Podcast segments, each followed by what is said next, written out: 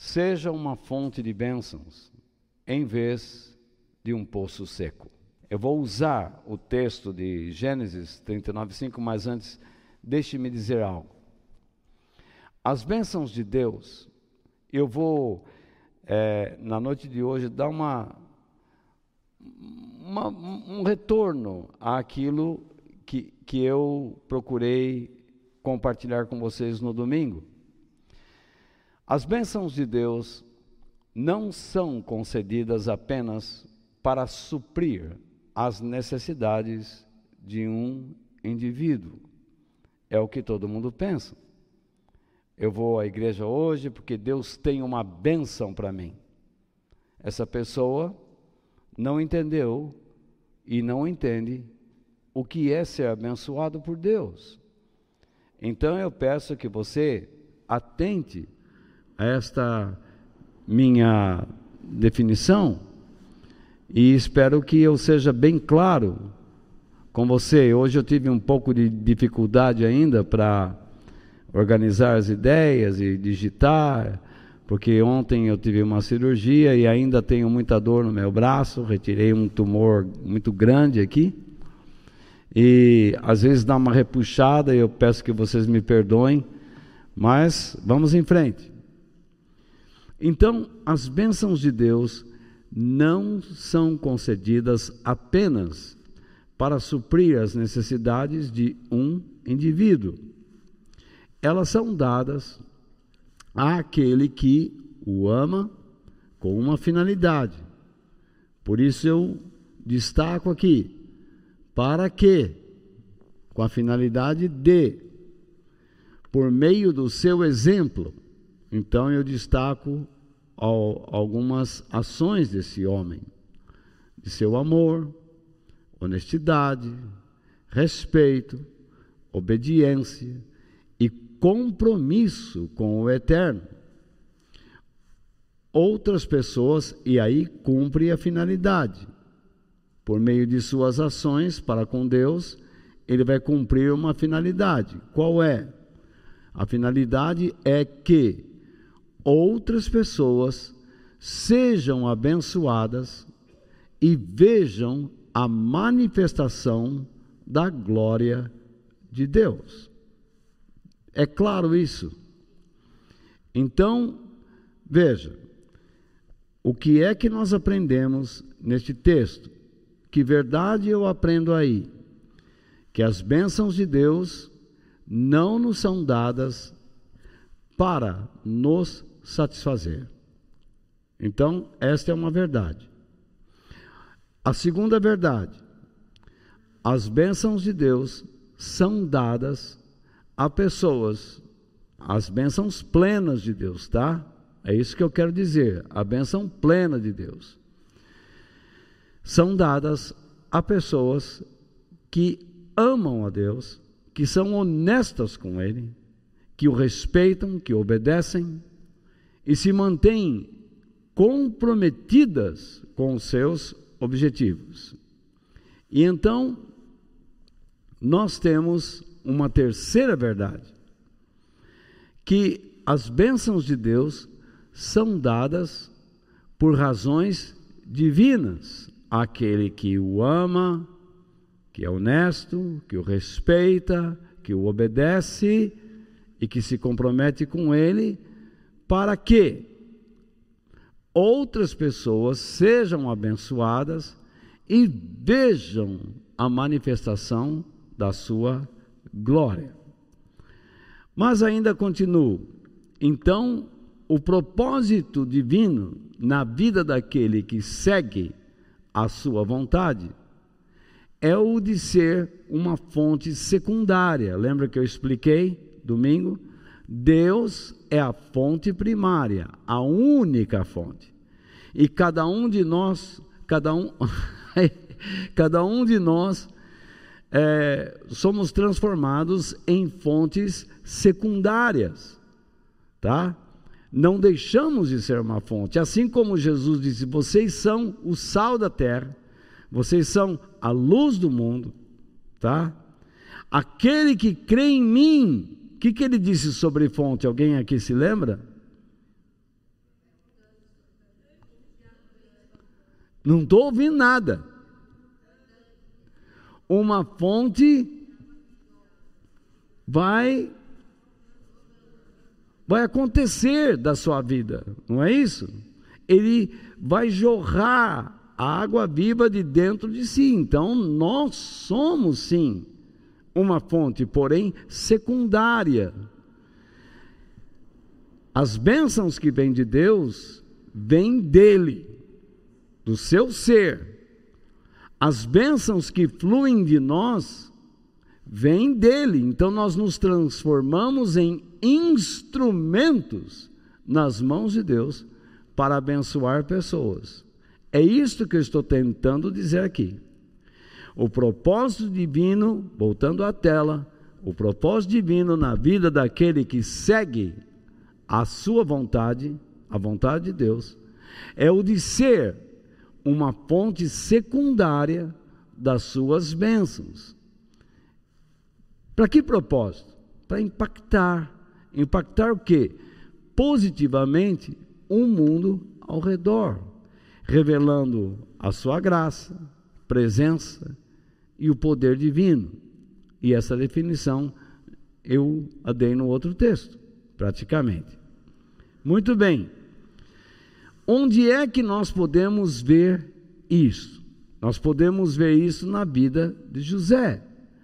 No capítulo 39, verso 5, está escrito assim: Dali em diante, por causa de José, por causa de José, o qual, o mesmo José, vivia para a causa de Deus tá?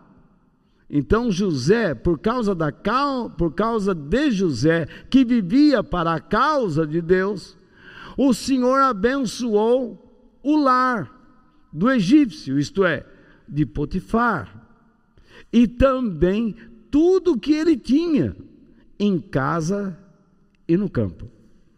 Olha só o que Deus faz por meio de uma pessoa que o ama que o respeita, que é honesto, que é obediente, que é compromissado com os objetivos de Deus. Quando ele está com uma pessoa, trabalhando para uma pessoa que não é como ele, Deus começa a abençoar a vida dessa outra pessoa para que ela veja nele alguma coisa que ela não tem. Porque ela vai observar, diz: como que isso está acontecendo comigo? Desde que essa pessoa passou a estar aqui. Ela fica impactada. Deu para entender? É isso que a gente vai tratar. Então, qual é a mensagem que o texto bíblico nos passa?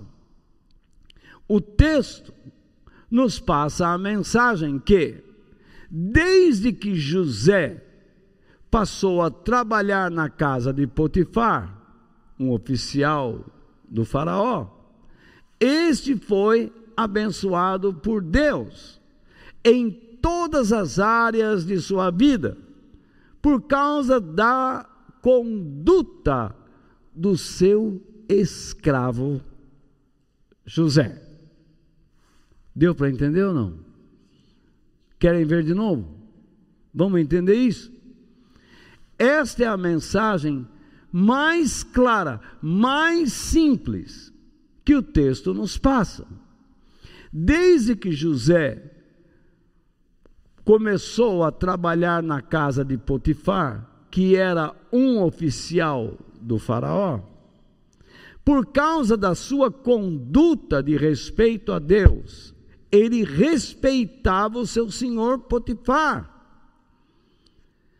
E por causa de José, a casa de Potifar passou a ser abençoada pelo Senhor. Deus começou a fazer coisas na vida de Potifar, mostrar o seu poder na vida de Potifar, por causa da vida de José. E então, tanto a casa, como a lavoura, como os animais de Potifar, começaram a ser abençoados, se tornaram mais fortes, colhia mais, existia mais alegria na casa de Potifar, até um tempo, né? Porque nós sabemos depois o que aconteceu. Mas eu não vou entrar nesse detalhe mais a fundo, tá? Mas o que eu quero que vocês saibam é que, se você é uma pessoa que ama a Deus, que respeita a Deus, que é honesta com Ele, que, é o, que tenha o empenho, que se empenha, que procura, que se esforça para obedecê-lo, que procura manter um compromisso com os objetivos de Deus e não com os rituais apenas. Você não só será uma pessoa abençoada, como abençoará aqueles que estão ao seu redor. Você acredita nisso? Muito bem. Infelizmente, cabe aqui uma observação. Ao longo dos meus anos de ministério, o que eu observei? Muitos cristãos se iludem apenas com a prática dos seus rituais. Eles vão a uma igreja, ritual, de ir à igreja. Eles fazem orações o ritual. Sabe que aquele momento é hora de fechar os olhinhos e dizer: Ó oh, Pai, te amo em nome de Jesus, fala comigo, etc. E tal. Mas Deus cansa de falar por anos e ele não aprende. Porque a oração é um ritual. Só. Eles têm uma Bíblia e eles leem a Bíblia nas reuniões. Eu coloco muitos versículos aqui para vocês. Então vocês leem a Bíblia. Vocês são obrigados a ler a Bíblia. Mas outros além em casa também. Tem alguns que deixam até a Bíblia aberta no Salmo 91, no Salmo 23, em cima de uma cômoda, ou no quarto, atrás do carro, no porta-luva. Carregam a Bíblia no celular e leem. Tá bom. Mas nada acontece. Por quê? Porque eles não conhecem os objetivos dos rituais. Qual é a razão de você estar aqui? Qual é a razão de você aprender a orar? Qual é a razão da Bíblia em sua vida?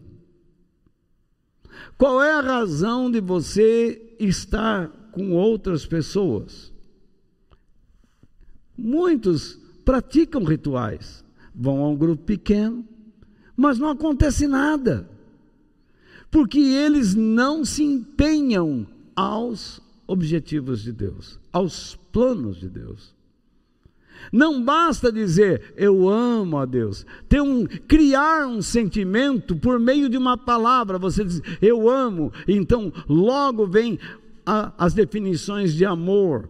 E a primeira definição que você tem de amor é sentimento. Então você diz assim: Ah, eu amo a Deus. Aí você quer sentir um choquinho, um, um ventinho que vai por. Não, não é prisão de ventre, hein?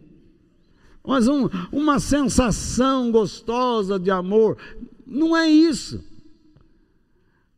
São ações. Amor são ações. E quando você pratica as ações corretas, vem o sentimento correto. Repare no que eu estou falando. Existe sabedoria divina nisso. Eu não estou falando nada fora da palavra de Deus. Muito bem. Para que nós possamos entender melhor a vida de José, o nosso texto base, seria interessante que lêssemos os versos que antecedem o verso 5, e eu vou colocar aqui para vocês. Então, vejamos. No capítulo 39 de Gênesis, no verso 1, José foi levado para onde? Para o Egito. Tá? Mas foi o Espírito Santo que o, o levou? Era plano de Deus. Mas quem levou foram outras pessoas. Muito bem. Onde os ismaelitas, opa, então nós já temos aqui os ismaelitas, que também eram chamados de midianitas. Onde os ismaelitas o venderam a um egípcio. Aí já aparece um egípcio chamado Potifar. E ele era o quê? Um oficial que era o capitão da guarda do palácio. Palácio de quem? Do faraó. Então era uma pessoa importante. Ele precisava de um escravo, ele gostou de José, me dá aí. Quanto custa? Tanto. Pá. Então, o Senhor, agora veja bem, olha só o que o texto diz: o Senhor, Deus, estava com José. Mas alguém podia ver isso? Não, ninguém via isso. O texto sagrado nos diz que Deus estava com José. Mas cadê a prova? A prova está lá nos versos posteriores. Então veja só, ele, José, morava na casa do seu dono e ia muito bem em tudo. O que significa esse muito bem em tudo? Tudo que ele fazia era útil, era bom, era em benefício daquela família era em benefício do seu patrão, do seu senhor, porque ele era um escravo. As, ele aprendeu isso como? Das lições que ele aprendeu de seu pai Jacó. Quando Deus criou os céus e a terra, nós aprendemos que as bênçãos de Deus vêm do maior para o menor.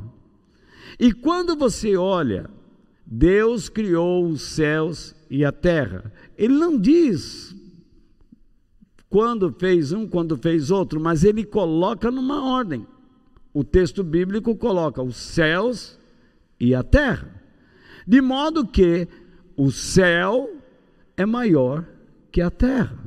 Portanto, a terra, espiritualmente falando, ela deve se submeter àquilo que vem do céu. Nós, terráqueos, tá? Dependemos daquilo que vem do céu, porque o céu é maior do que a terra. Nós, como filhos de Deus, dependemos das bênçãos que vêm de Deus porque ele é maior. Ele enviou Jesus, e Jesus é o nosso Senhor e Salvador, é o Messias, e nós dependemos dele, porque ele é o maior e nós somos os menores. Jesus existe antes da fundação de tudo de modo que ele é também o nosso irmão mais velho.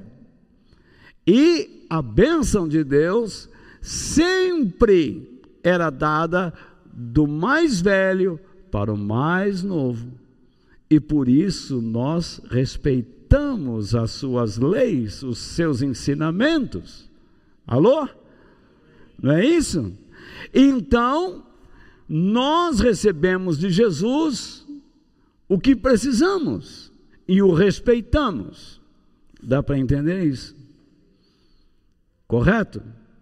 Muito bem.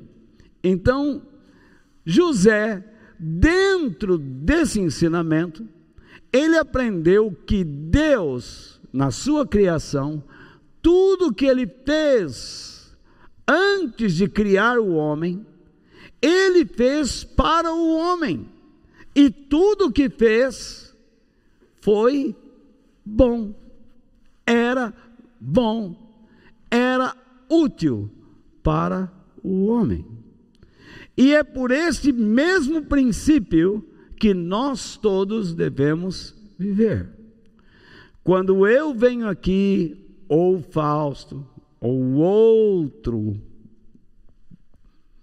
mestre, aquele que ensina, o pregador, ele deve estar imbuído dentro desta deste princípio. Ele tem que vir aqui e oferecer uma bênção. O seu ensinamento tem que ser uma bênção. Deve mostrar às pessoas quem é o maior e quem é o menor. Eu não sou maior que vocês. Eu estou no mesmo nível de vocês. Mas quando estou falando, eu preciso cuidar muito bem do que vou falar, porque estou representando a vocês o maior. Eu recebo primeiro, portanto, me torno menor que vocês, para servir a vocês. E quando sirvo a vocês, de modo fiel, honesto, compromissado com Deus, me torno de uma certa maneira maior que vocês. Porque aquele que serve se torna maior. É o princípio da palavra de Deus. No entanto, eu tenho que me colocar no último lugar, para que eu seja agora o primeiro a poder compartilhar com vocês. E quando você recebe a palavra de Deus, e você aprende os princípios que Deus está querendo mostrar a vocês e compartilha com outras pessoas, vocês se tornarão maiores do que aqueles lá que vocês compartilham. Percebe? Mas para servir a outras pessoas, vocês não podem querer ocupar o primeiro lugar, mas o último, vocês têm que se humilhar diante de Deus, serem menores, para receberem do maior. Olha que princípio maravilhoso esse.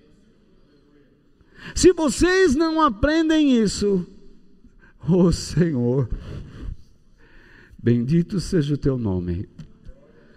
Se vocês não aprenderem isto, vocês nunca vão entender o caminho da verdadeira espiritualidade. Vocês sempre ficarão dentro daquelas regras bobas dos rituais evangélicos. Então, continuando o texto, olha que quanto tem muito mais coisa aí, mas não, eu, eu preciso me conter. Mas vamos lá. O dono de José, olha só, o dono de José, porque era assim que ele pensava. Mas quem era o dono de José? Deus. José se coloca em último, para ser maior do que o seu próprio dono. Quando você faz a vontade de Deus onde você está, você se torna maior do que aquele que pensa que é maior que você. Não foi assim quando é, Coré se revoltou contra Moisés? Chegando lá, você pensa que é só você? Eu também sou da tribo de Levi. Como é que é só você que, que acha que pode falar? Diz o texto que Moisés caiu sobre a sua face. E então disse: Tá bom, vamos todos nos apresentar diante do tabernáculo. Pegue o teu incensário e vamos lá e vamos fazer a prova. Não foi isso que aconteceu? Comece a ler lá em Números 16 e você vai ver a história. E então, Deus mostrou quem estava sendo escolhido por ele para determinadas tarefas. E acabou com aquela folia toda. E você sabe que pessoas morreram naquela encrenca. Então, Moisés se dobrou perante Deus. Quando ele se dobrou perante Deus, ele se dobrou a quem? Ao maior. O fato dele se calar e se dobrar não significa que ele reconheceu Coré como maior, mas ele saiu da presença, da fala de Coré, que falava na face dele, falando, provocando. É isso que o texto diz. E ele se colocou diante de Deus, ele saiu daquele que pensava que era o maior, e ele foi para quem de fato é o maior, a sua única fonte de bênçãos. Incrível isso. O dono de José viu que o Senhor estava, olha lá, aí começa a prova. O dono de José viu que o Senhor estava com ele e o abençoava em tudo que ele fazia. Ele viu muita gente trabalhar na sua casa. Agora volte para mim. Ele viu muitas pessoas, ele via, ele tinha muitos empregados. Mas José era diferente existia alguma, um brilho nele, um carisma nele. Existia um fôlego que, o, que falava com ele, uma inspiração. Assim, voltando ao texto, assim José ganhou a simpatia do seu dono. O dono caiu por ele, chamou atenção que o pôs como seu ajudante particular. Significa que José então passou a se tornar uma pessoa de confiança.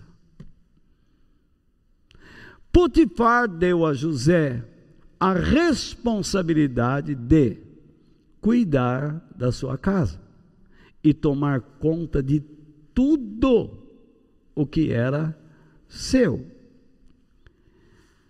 Dali em diante, aqui está o nosso texto base.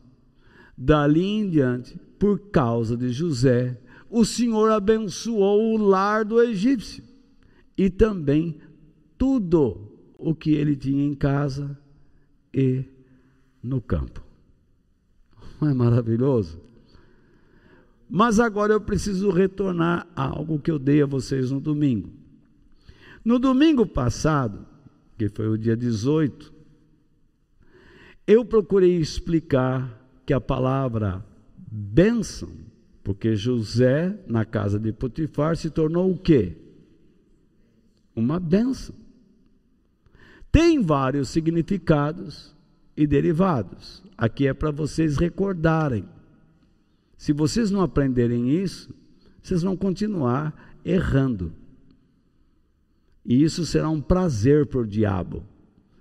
Porque todas as vezes que você pratica alguma coisa sem pensar nos objetivos de Deus, você está tomando o nome de Deus em vão. E isso é pecado. As pessoas não querem ouvir. O que, que eu posso fazer? Vou continuar falando. Falando para os tímpanos ou para as paredes. Aqueles que têm ouvidos para ouvir, ouça. Então, bênção tem significados e derivados. Como? Significado: louvar, ajoelhar, saudar e abençoar. Eu já expliquei a vocês que quando nós louvamos a Deus, nós devemos louvar a Deus tá? Eu já vi livros que, dizer, que explicaram que quando você louva a Deus, se você louvar a Deus, você vai receber muitas bênçãos.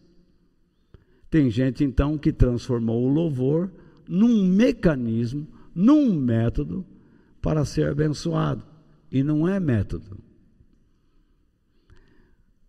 Quem louva deve expressar amor, honestidade, respeito, compromisso, obediência aos propósitos de Deus. Mas nós vemos hoje pessoas que louvam a Deus, acreditando que se dizerem algumas palavras bonitas, vão alcançar de Deus alguma coisa. Você não pode barganhar com Deus. Eu encontro muitos ministros que se dizem ministros de louvor, que se transformaram num, em animadores de auditório.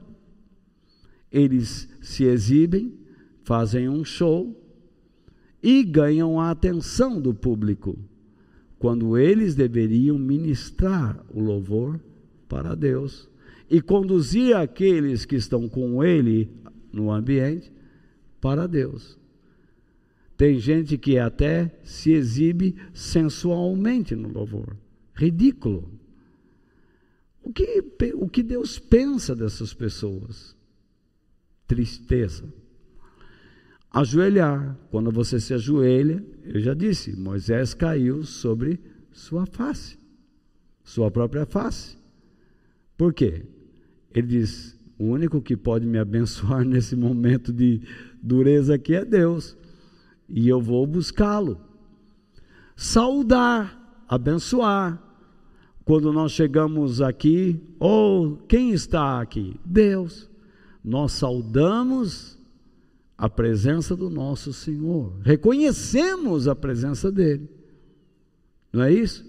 E eu até disse no domingo, quando Jacó chegou diante de Faraó, na história de José, ele abençoou, ele saudou o Faraó, abençoando a vida dele. Por quê?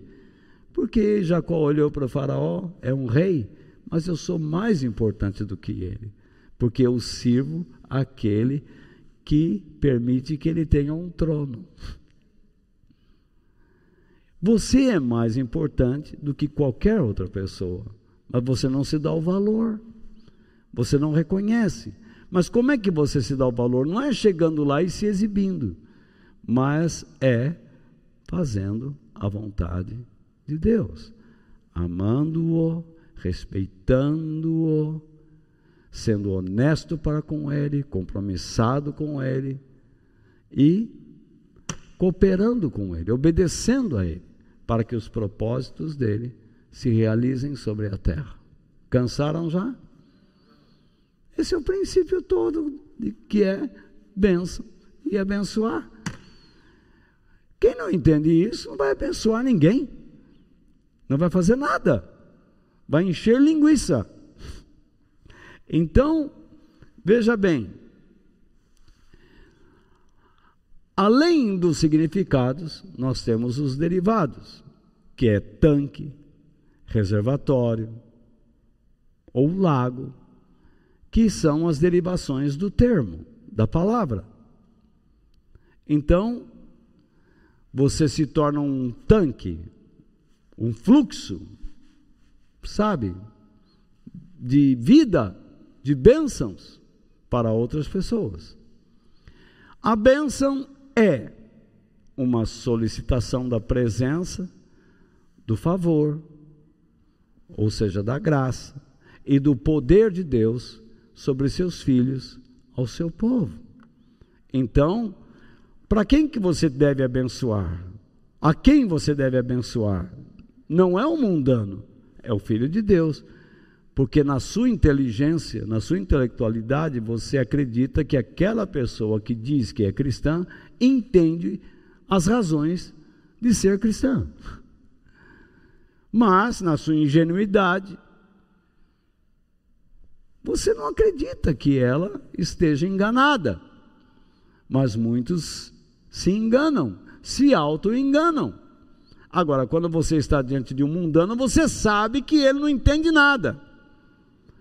E que através da sua vida, ele possa receber alguma migalha. Lembra da mulher que estava diante de Jesus: Senhor, eu sei que eu não sou judia, mas nós comemos das migalhas que Deus que caem da mesa, da mesa dos filhos de Deus. E Jesus disse: Eu nunca vi tanta fé. Olha só, está aí o texto. Você vê que o Novo Testamento, ele reflete as verdades que estão lá na antiga aliança. As bases estão lá. Se você não entende aquilo lá, você não entende aquilo outro. É assim, correto? E aquele texto de Números, capítulo 6, é a bênção de Arão aos filhos de Deus.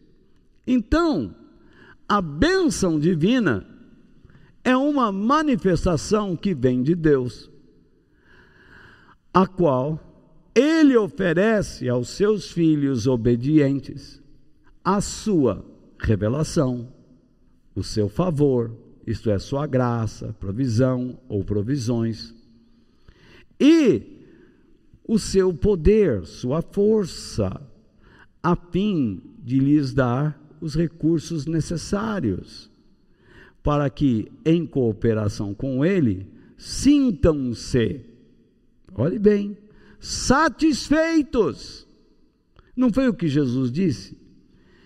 Felizes os que têm fome, o sede e fome de fazer a vontade de Deus, porque o Pai os deixará como? Completamente, plenamente satisfeitos. Então, em cooperação com Ele, sintam-se satisfeitos, isto é, abençoados. Realizem os seus propósitos e abençoem os que os rodeiam. José está na casa de Potifar fazendo isso. Dá para ver? Agora? Fica clara a visão? Creio que sim.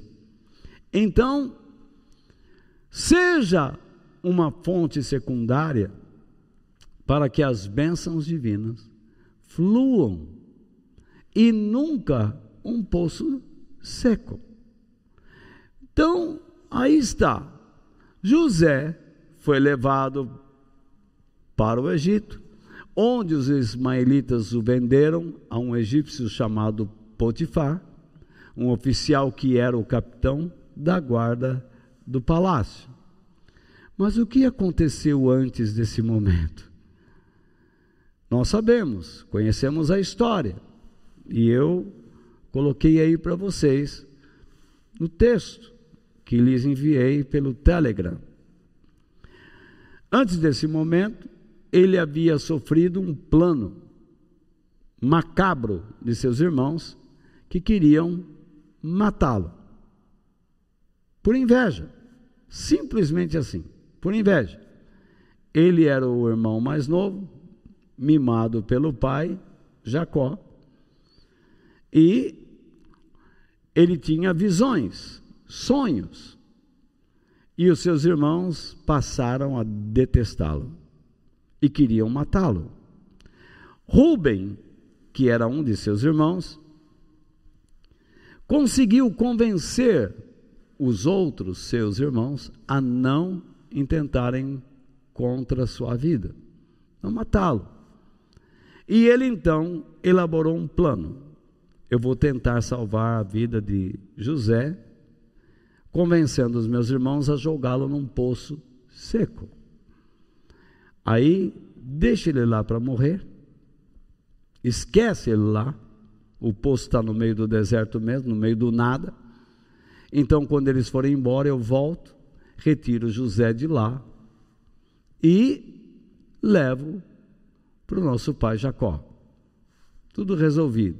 Aí depois eu me entendo com eles. Quem sabe eles caem na lucidez. Rubens saiu de perto e quando voltou ao poço, José não estava lá, porque eles atiraram José no poço. Eles foram convencidos disso. Mas em vez disso, eles o venderam por 20 barras de prata. Isso nos lembra a história de quem? De quem? De Jesus, que foi vendido por 30 moedas de prata para os religiosos. venderam Jesus. Assim como seus irmãos, que criam em Deus, porém seus corações estavam longe de Deus, e isso nos lembra um ensinamento de Isaías, que Jesus usou para ensinar seus discípulos. Quando disse: Repare esse povo aí, eles me honram com seus lábios, mas os seus corações estão longe de mim. Jesus citava o tempo todo os profetas, os salmos, os livros da lei, para ensinar seus discípulos a aplicarem corretamente a palavra de Deus. Quem tem ouvidos para ouvir, ouça. E agora, o que fazer? Rubem chegou e disse: Não sei o que fazer. Então elaboraram outro plano. Pegaram as túnicas de José, mataram um cabrito, mancharam-na de sangue e levaram a Jacó, dizendo: Olha, uma fera do campo pegou José, não vimos, o matou, o comeu, o arrastou para sua toca, mas conseguimos recuperar sua túnica. Jacó ficou completamente desconsolado e se entregou à tristeza e ao luto por anos ele não conseguia se recuperar.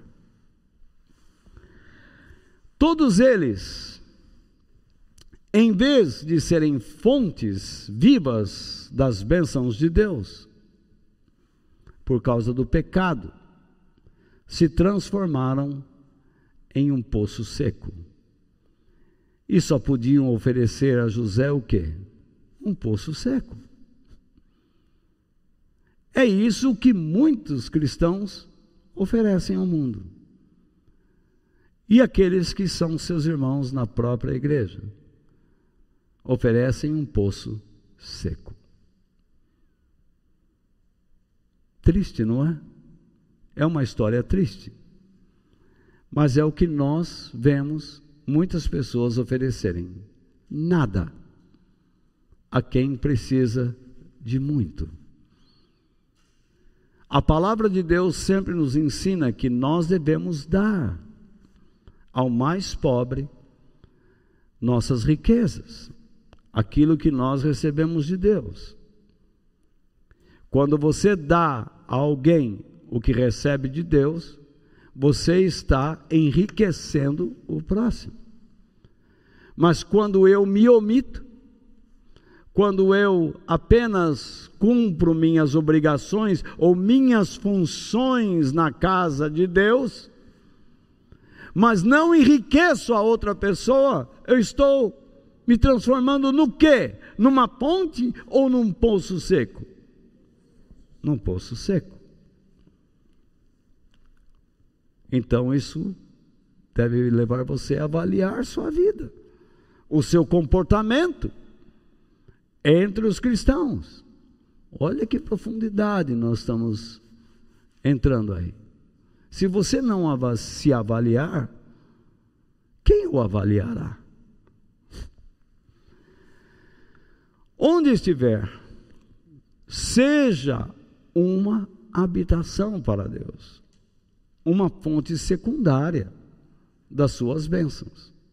Qual é o propósito de você pedir que o Espírito Santo habite na sua vida? Qual é o propósito? Qual é o propósito de Paulo ter dito que nós somos o templo do Espírito Santo? É para ficar gritando nas montanhas, nos morros, nas vigílias?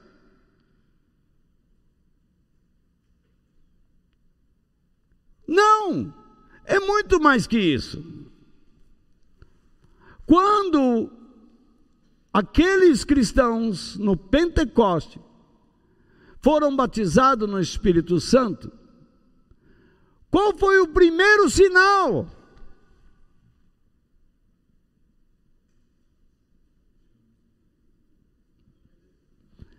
Nós nos acostumamos a dizer, eles falaram, falaram em outras línguas. Mas qual é o propósito? Pregar a palavra de Deus na língua de cada pessoa que estava lá. O Pentecoste o sinal do Pentecoste é aquilo que o povo de Deus experimentou lá no Monte Sião. Havia fogo, havia vento, e veio a eles o que? A palavra que saiu da boca de Deus. Os dez pronunciamentos de Deus. Esse é, é o sinal do Pentecoste. Mas nós ficamos apenas dizendo, falei em línguas, acabou. É uma maravilha falar em línguas.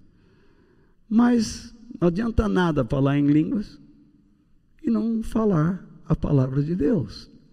Tanto que Paulo diz lá em Coríntios: se alguém falar em línguas na reunião, que haja alguém que interprete, porque senão línguas não têm objetivo nenhum.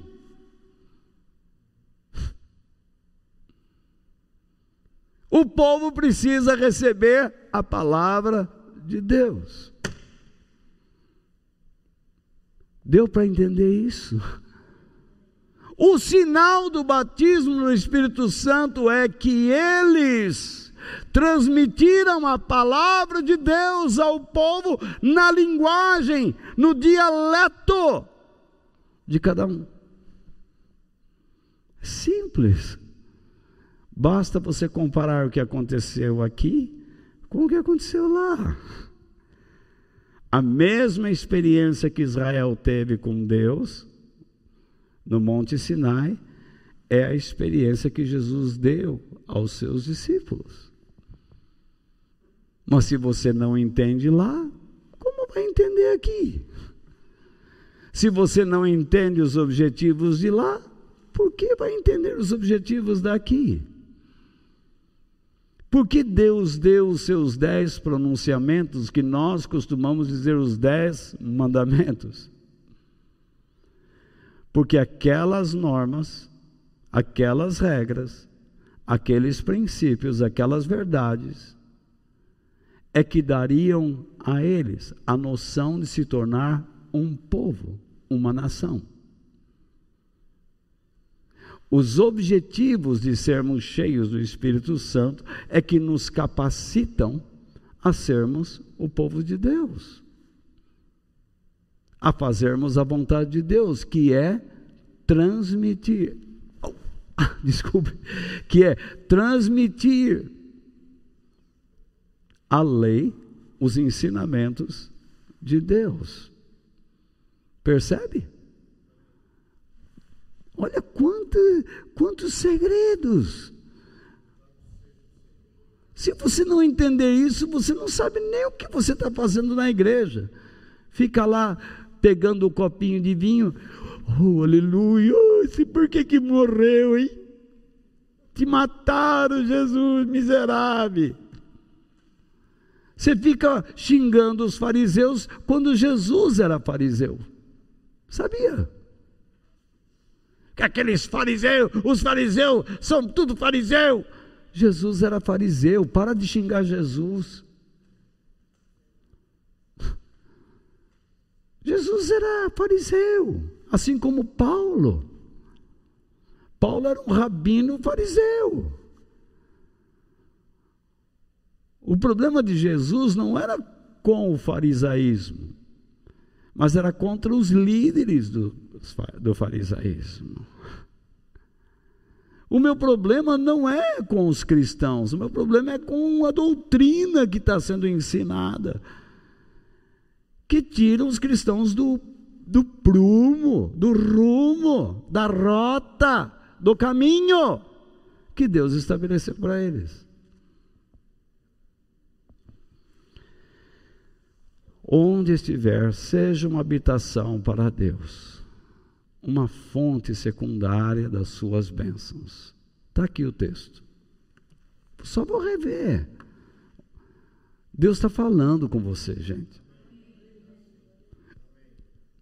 O Senhor, Deus estava com José. Não é isso? Por que o Senhor estava com José? Porque José nunca se apartou dele. Em vez de ficar lá, oh, meu Deus, porque a hora que eu estou, eu estava na casa de Jacó, meu pai, meus irmãos quiseram me matar. Sim, houve momentos em que ele deve ter sido sacudido por esses sentimentos. Mas há um momento em que você tem que parar.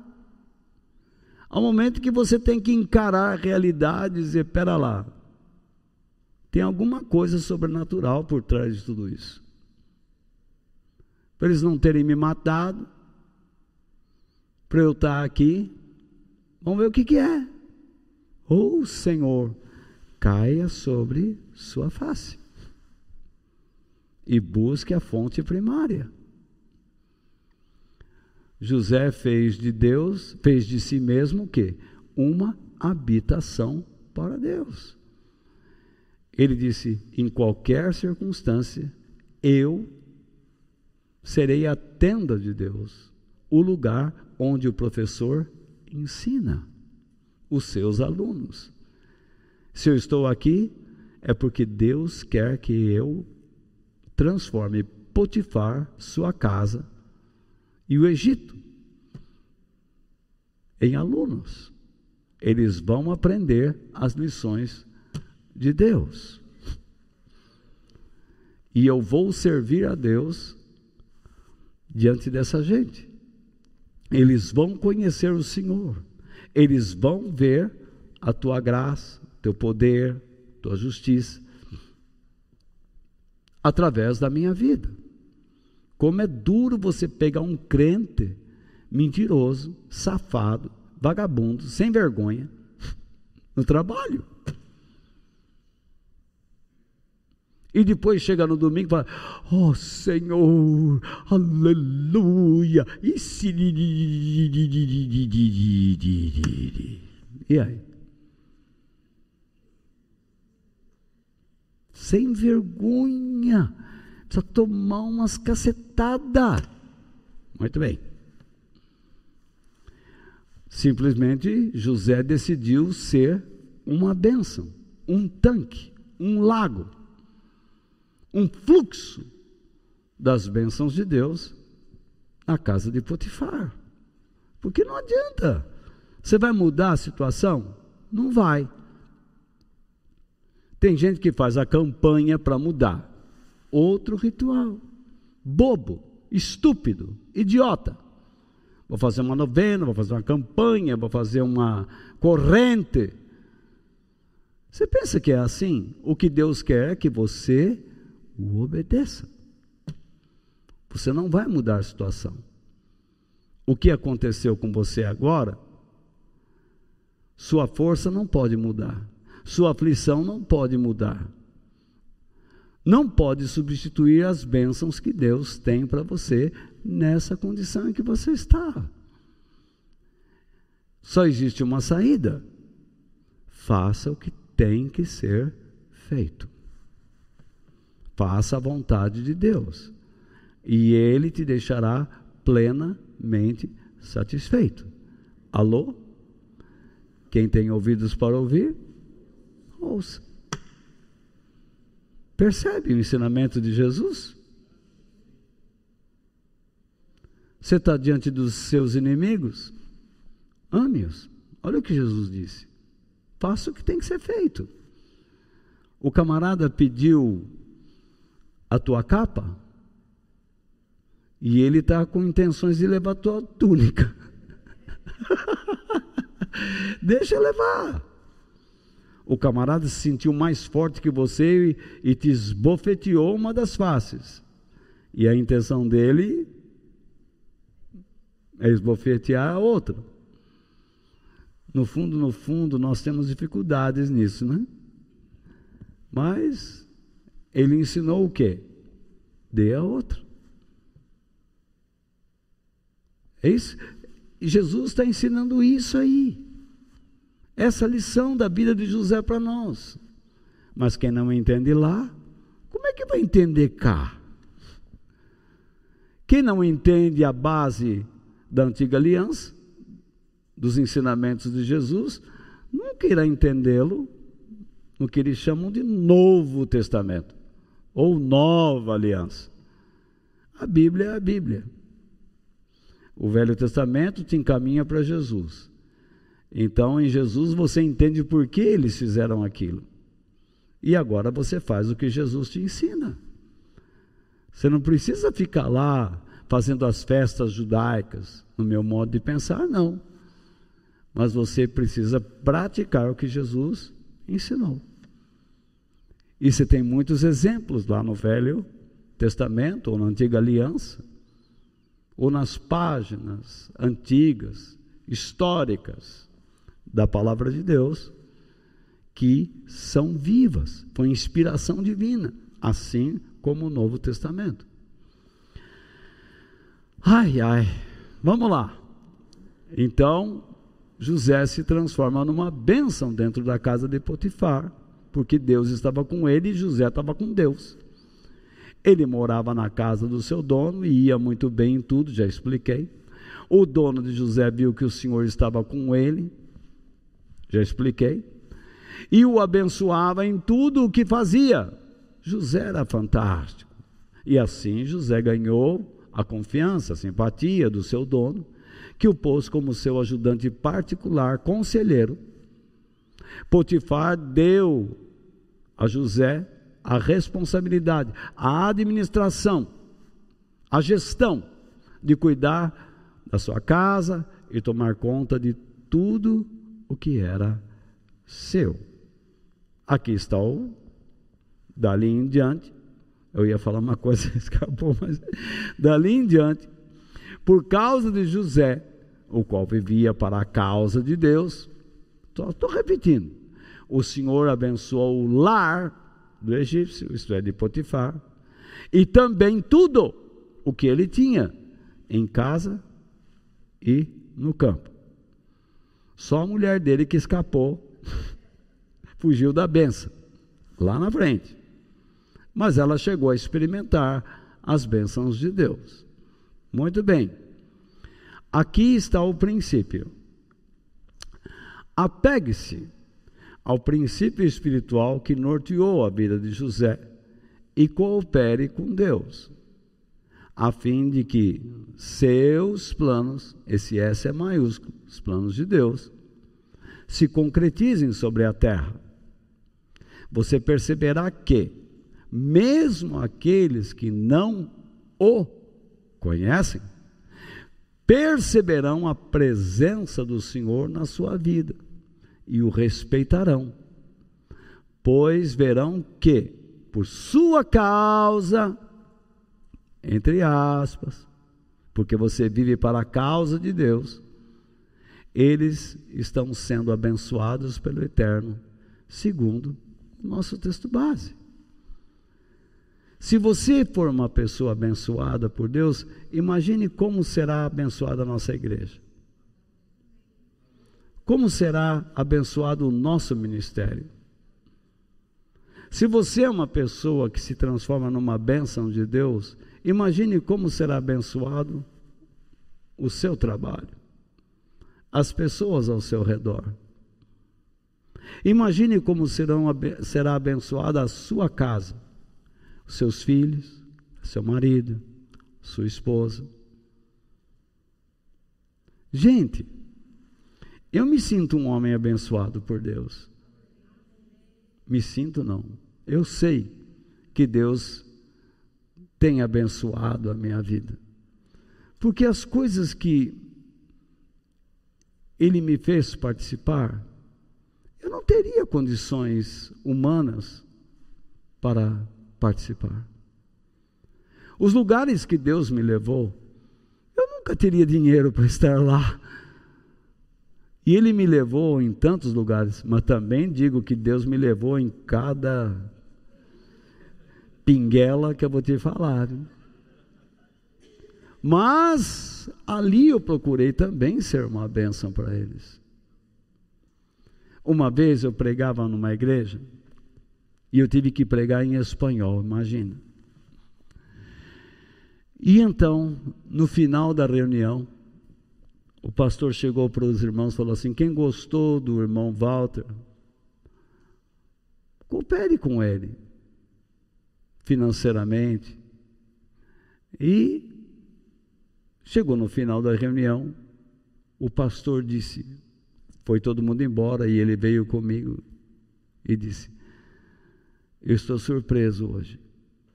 Por quê? Toda vez que eu peço uma ajuda a alguém que está aqui pregando de fora, esse povo dá centavos.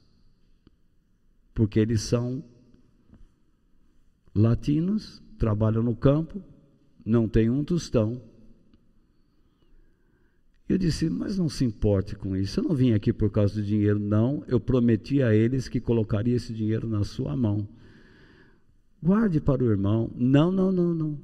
Isso não é correto diante de Deus. Receba. Quando eu olhei, tinha mil e quinhentos dólares.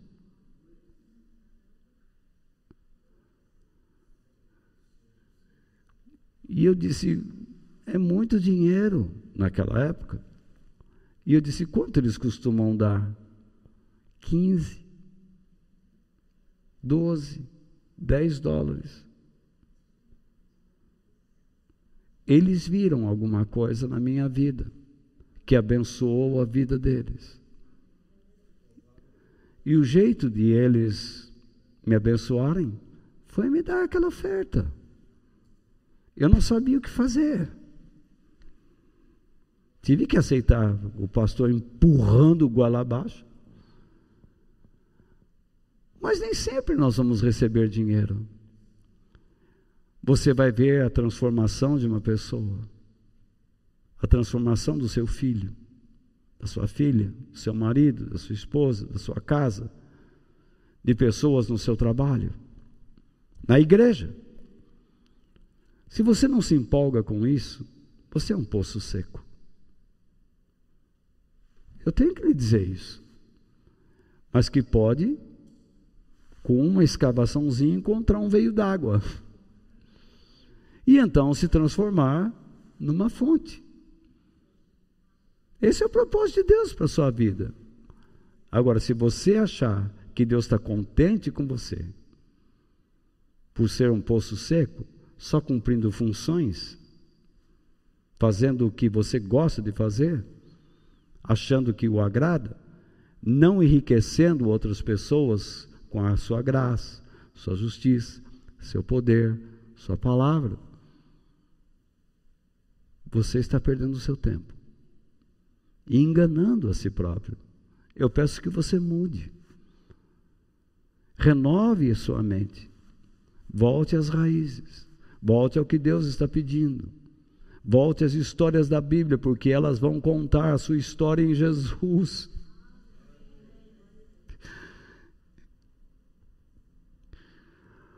O que você vive hoje representa Jesus diante das pessoas. Passa a vida dele às pessoas. Pense bem. Na Bíblia nós encontramos muitos homens que foram bênçãos de Deus. Moisés foi uma bênção de Deus para tirar o povo da escravidão. Daniel, Sadraque, Mesaque e Abdinego foram bênçãos de Deus na Babilônia, a ponto de Nabucodonosor dizer: a partir de hoje o Deus de Daniel, de Sadraque, Mesaque e Abdinego será Deus. Ele viu, ele viu. Noemi impressionou tanto Ruth que ela disse: ela disse para Ruth: é melhor você voltar para a casa dos seus pais, morreu meu marido, teu, meus filhos, não tem mais nada. Eu sou uma pobretona. Eu vou para Israel com as mãos abanando. E ela disse: Noemi, o teu povo é o meu povo, o teu Deus é o meu Deus. O que fez essa pagã? Oh, esqueço. O que fez essa mulher de uma cultura pagã declarar isso? A conduta, o compromisso, o amor, o respeito. Você vê que o diabo é louco para chegar nas igrejas assim, nós não somos salvos pelas obras, distorcem o texto. Sem obras você não salva ninguém. Sem obras você não impacta ninguém. Mas o diabo vem e lança na mente dos cristãos: não é pelas obras, é só pela fé. Que fé existe sem obras? Nenhuma. O que Paulo ensina é que, pelos rituais que se cumpriram em Cristo, se você ficar praticando aquilo sem essência, você não é salvo. Há pouco tempo em Israel, um grupo de judeus messiânicos entraram naqueles bairros próximos ao centro velho de Jerusalém para levar aqueles judeus mais ortodoxos, com chapéu, aquele, vou falar os nomes assim, com a, aquela costeletinha, com aquela roupa preta, levar comida para eles, porque eles são pobres. E então, chegou um lá com a camisa assim, Yeshua, Meshiach, Jesus o Messias, imagine. Aí chegou um judeu bem ortodoxo e falou no ouvido dele: dois, esse Yeshua é o nosso Messias também. Só que nós temos medo de falar dele aqui, porque corremos risco, perdemos tudo, o que temos e o que não temos sem levar em conta o medo deste homem. Vocês não imaginam quantos rabinos, quantos alunos de rabinos creem em Jesus, mas eles têm medo. Você diz, que coisa horrível, onde já se viu? Tá bom. Quantos entre nós creem em Jesus, mas não fazem a sua obra? tem medo. Qual é a diferença?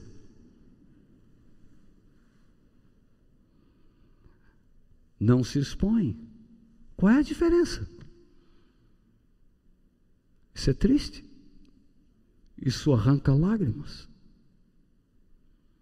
Noemi fez diferença na vida de Ruth. Esther fez diferença. Jesus, que não podemos esquecer dele, fez uma grande diferença.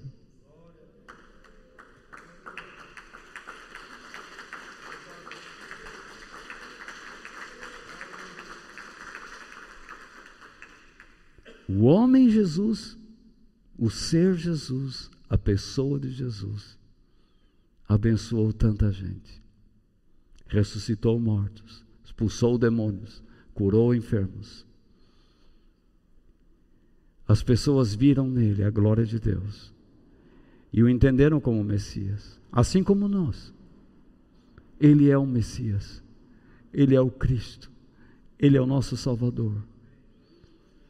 E é por meio dele que somos abençoados por Deus. Por isso nunca nos esquecemos dele.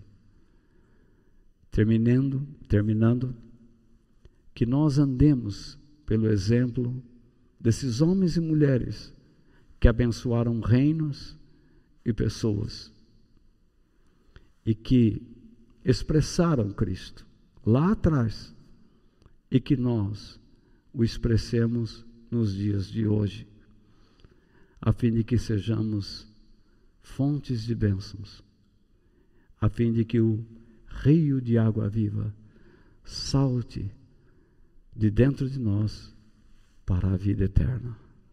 Que Deus nos abençoe. Amém.